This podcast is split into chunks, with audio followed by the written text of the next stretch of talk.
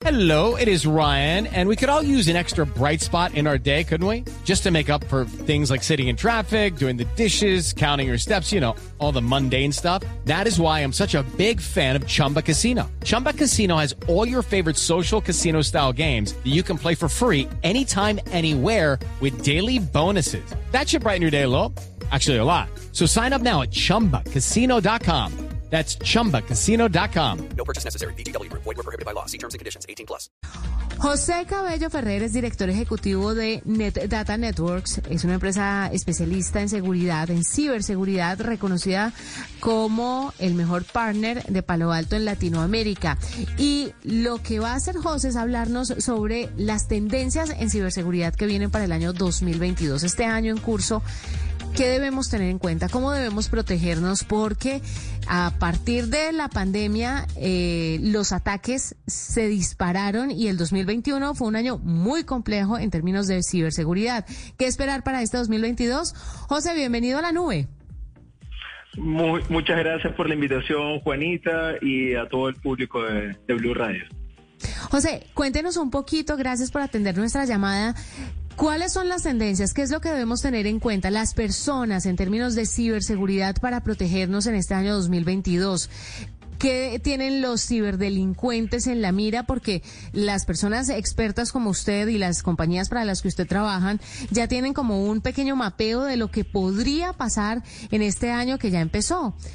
¿A qué debemos temerle y cómo podemos de una u otra forma salvarnos de eso? Juanita, el 2021 fue un año sumamente impactante a nivel del crecimiento de, los ataques de ciberseguridad y el 2022 no se queda atrás, ¿no?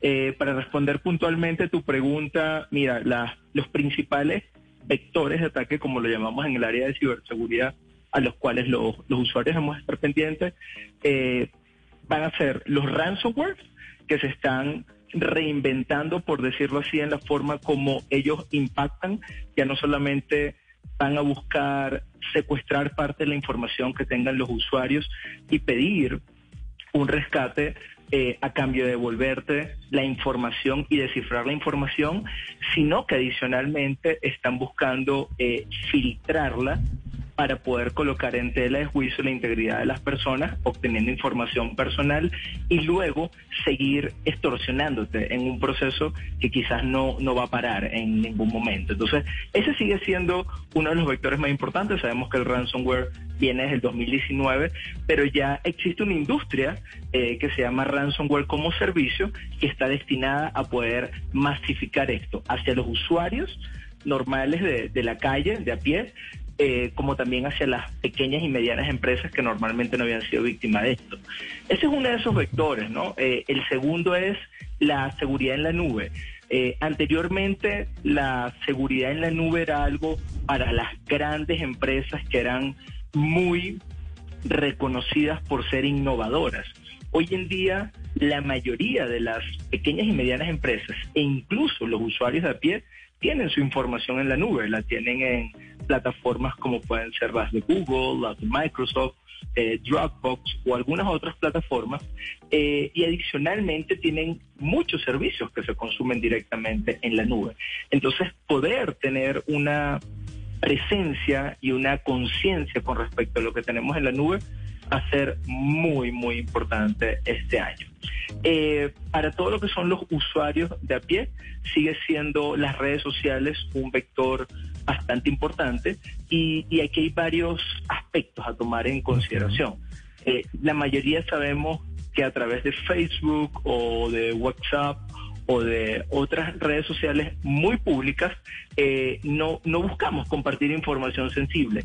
Pero muchas veces cuando utilizamos redes como por ejemplo LinkedIn, okay, que es más orientada a todo lo que es la búsqueda de empleo, colocamos nuestros datos telefónicos, nuestra dirección en hojas de vida o currículos que compartimos. Entonces, obviamente cuando un atacante está haciendo ingeniería social, no solamente busca información en las redes más de eh, sociales en, eh, en, la perspectiva de comunicarnos con los amigos, sino también en las profesionales, que también son públicas.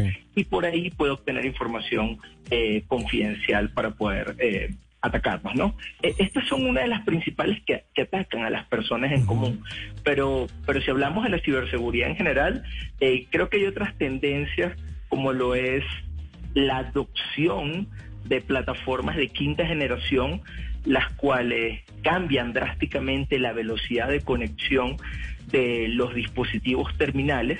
Eh, Estoy hablando que podemos pasar de 50 megabits por segundo en un escenario teórico hoy en día que puedes tener con una red 4G a prácticamente 800 megabits por segundo que vas a poder tener en una red 5G y eso convierte a un dispositivo móvil en una arma para poder Sí. generar ataques de denegación de servicio, por ejemplo.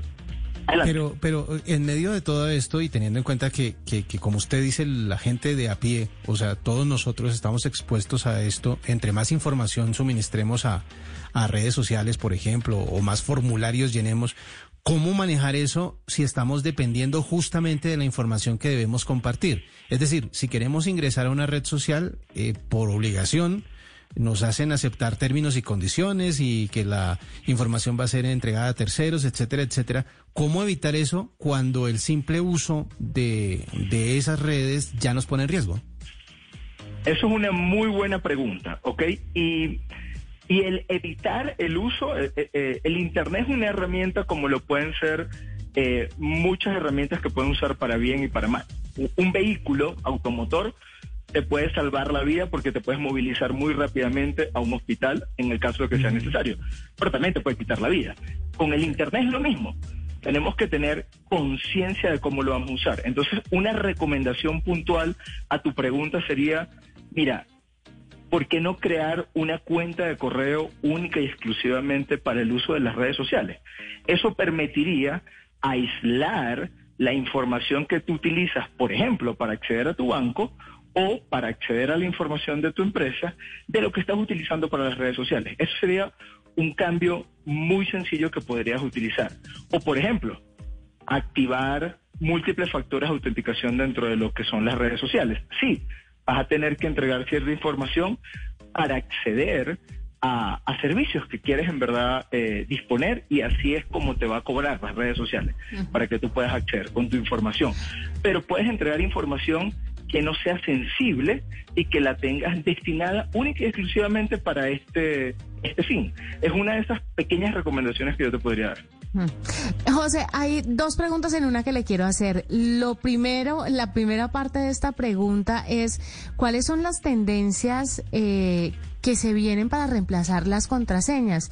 Y esto derivado, por supuesto, de la pereza que tiene la gente para activar el segundo factor de autenticación o para poner una contraseña dif- diferente a cada servicio digital o a cada dispositivo que tiene.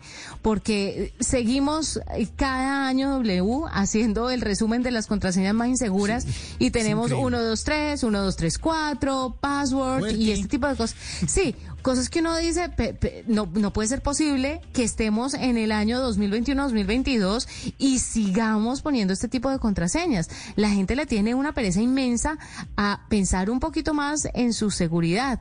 ¿Cómo ve usted las tendencias en este aspecto y le parece bien la biometría para guardar, pa- para salvaguardar estos servicios digitales y los dispositivos o cree que puede ser inseguro de una u otra forma?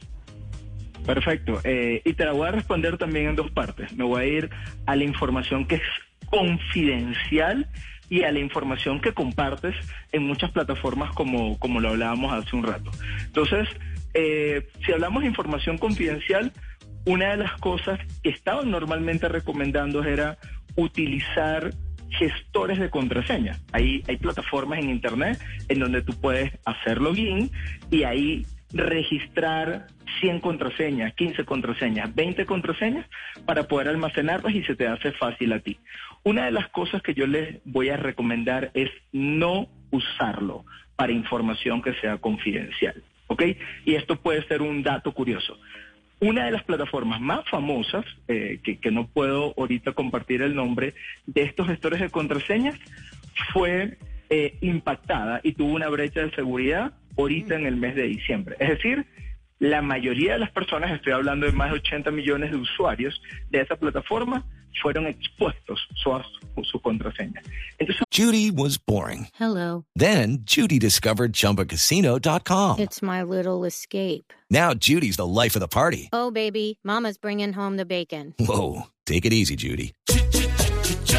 The Chumba life is for everybody. So go to ChumbaCasino.com and play over 100 casino style games. Join today and play for free for your chance to redeem some serious prizes. ChumbaCasino.com. No purchase necessary. Void where prohibited by law. 18 plus terms and conditions apply. See website for details. ¿Cómo esto puede ocurrir. Co- Como esto puede ocurrir. imaginación y buena memoria. Claro, claro. Como esto puede ocurrir porque es tecnología, van a pensar que esto es un poco arcaico, pero en verdad es la práctica más eficiente.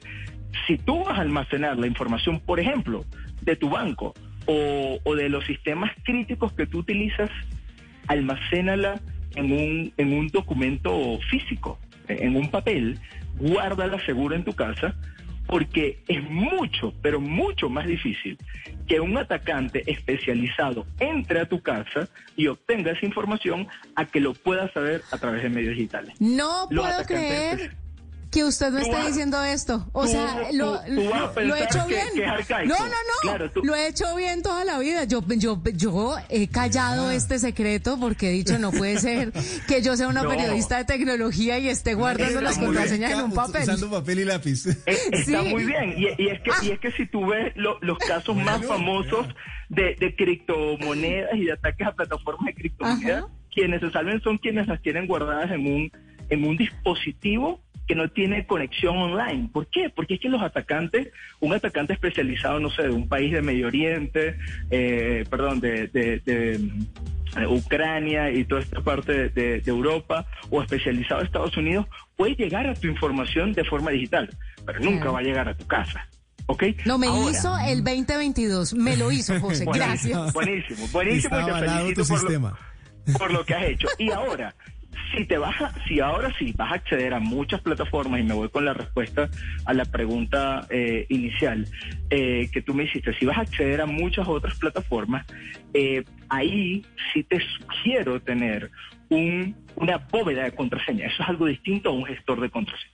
Una bóveda de contraseña es una plataforma paga que tiene unas políticas por las cuales te responden ante cualquier brecha de seguridad tienen que tener, tienen que poder responderte y tienen seguros asociados para poder responderte. Y esto lo vas a utilizar como una bóveda de contraseña para acceder a las plataformas más críticas que tú utilices, ¿ok? Este, que no sean un sistema bancario. Por ejemplo, imagínate que eres eh, una, una persona eh, públicamente reconocida y necesitas acceder a redes sociales constantemente y no quieres que te hackeen, eh, puedes acceder a estas bóvedas de contraseñas, son pagas, no tienen un costo accesible para una persona de a pie, para ser bien sincero, pero sí para una persona que así lo, lo requiera. Y es lo mismo que utilizan las grandes empresas.